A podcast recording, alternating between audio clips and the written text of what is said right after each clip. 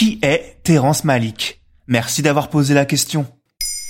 À l'occasion de l'arrivée d'une partie de sa filmographie sur la plateforme VOD Amazon Prime, on s'est dit qu'il était intéressant de faire un focus sur l'un des réalisateurs contemporains les plus énigmatiques de notre époque. Alors oui, je sais, on dit de beaucoup d'artistes hein, qu'ils sont énigmatiques, mais Terence a une particularité, c'est qu'il nous livre son œuvre, ses films, et derrière, bah, on doit se débrouiller. Car il ne donne jamais d'interview, ne fait pas de promo, rien du tout. Terence Malik est un de ces artistes qui se font discrets. À tel point que le jour où il a obtenu une palme d'or pour Tree of Life, son cinquième film, il n'est même pas allé la chercher. Car s'il ne répond pas aux interviews, il ne se rend pas non plus aux grands événements ciné. Et il réalise quoi comme type de film? Terence Malick, qui au passage sortira son onzième film cette année, s'est essayé à plusieurs genres. Le film de guerre avec la ligne rouge, le road movie avec la balade sauvage, le film expérimental avec Song to Song, mais il excelle surtout dans un domaine, le film contemplatif. D'accord, mais qu'est-ce qu'on entend par film contemplatif? C'est un genre cinématographique qui se caractérise d'abord par un rythme lent,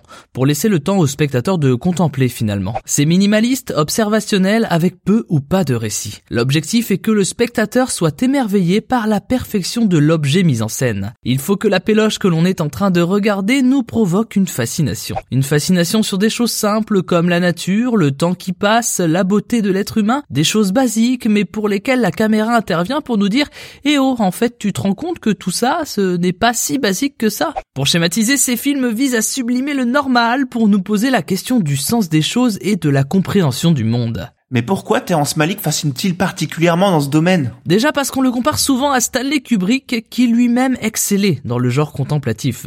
Et ce genre de comparaison dans le monde du cinéma, ça vaut ce que ça vaut, mais c'est plutôt rare. Mais aussi parce qu'il a une carrière très particulière. Pour vous résumer, il commence en 1973 avec son premier film La balade sauvage. Cinq ans après, il revient pour faire Les moissons du ciel, pour ensuite faire une petite pause.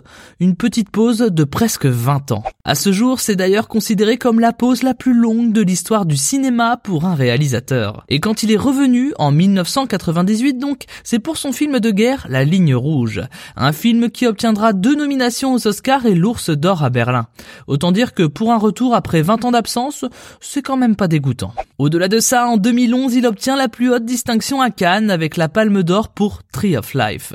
Si on rajoute qu'il a tourné avec le Gotha des meilleurs acteurs américains, on peut comprendre un peu plus la fascination pour notre ami Terence. Ah oui, je vais vous en citer quelques-uns. Brad Pitt, Natalie Portman, Sean Penn, Ryan Gosling, Colin Farrell, Christian Bale, Rachel McAdams, Ben Affleck, Kate Blanchett, Rooney Mara ou encore Michael Fassbender. Alors autant dire qu'avec son dernier film Une vie cachée qui a remué le Festival de Cannes 2019 et l'arrivée de son prochain long métrage en 2021, on s'est dit que c'était intéressant de vous situer le bonhomme. Maintenant, vous savez. Merci d'avoir posé la question. En moins de 3 minutes, nous répondons à votre question. Que voulez-vous savoir? Posez vos questions en commentaire sur les plateformes audio et sur le compte Twitter de Maintenant, vous savez.